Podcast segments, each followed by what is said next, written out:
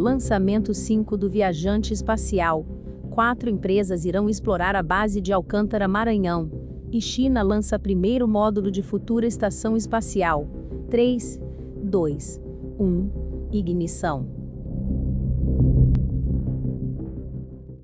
Quarta-feira, 28 de abril, a Agência Espacial Brasileira e a Força Aérea Brasileira anunciaram as primeiras empresas privadas selecionadas para operar o lançamento de veículos espaciais não militares, orbitais e suborbitais na base de Alcântara, Maranhão. Venceram o edital de chamada pública as empresas Virgin Orbit, Hyperion e Orion AST, sediadas nos Estados Unidos, e a canadense C6 Launch. De acordo com a AEB, cada uma delas ficará responsável por operar uma unidade do Centro Espacial de Alcântara. O sistema de plataforma VLS será operado pela Hyperion. O lançador suborbital ficou com a Orion AST. O aeroporto de Alcântara, localizado dentro da base, terá o controle da Virgin Orbit. A C6 Launch foi escolhida para gerenciar a área do perfurador. Depois do anúncio, as novas parceiras da AEB agora seguem para a fase de negociação contratual. A expectativa é que os primeiros lançamentos operados pelas empresas estrangeiras em Alcântara aconteçam no início de 2022. O lançamento de nanosatélites deve ser uma das prioridades a partir destes novos acordos. O primeiro dos três módulos da futura Estação Espacial Chinesa, a CSS, foi lançado com sucesso na quarta-feira, 28 de abril. A decolagem aconteceu no centro de lançamento de Wenshan, na ilha de Hainan, impulsionada por um foguete Long March 5B com 16,6 metros de comprimento e 4,2 metros de diâmetro, o módulo Tianhe será o elemento central do laboratório orbital operado pela China, onde ficarão o centro de controle e os alojamentos dos astronautas.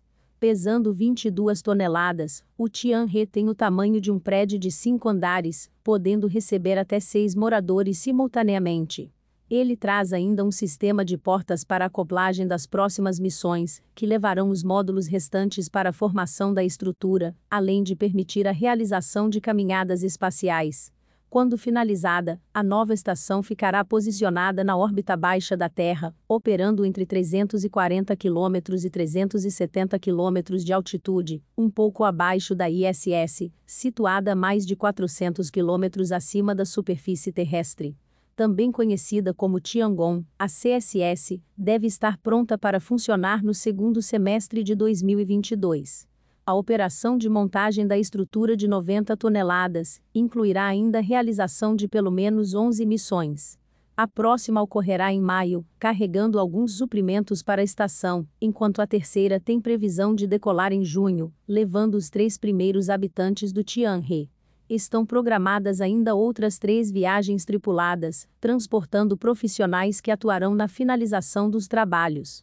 Quando estiver pronta, a CSS será utilizada para a realização dos mais variados tipos de experimentos científicos em condições de microgravidade, inclusive permitindo a presença de pesquisadores estrangeiros, conforme planeja o governo.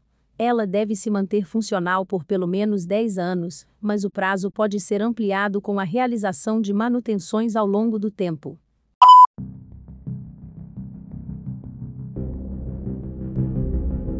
Os links das matérias estão na descrição do episódio e tem mais informação no Twitter do Viajante Espacial. Obrigado por ouvir e até a próxima viagem.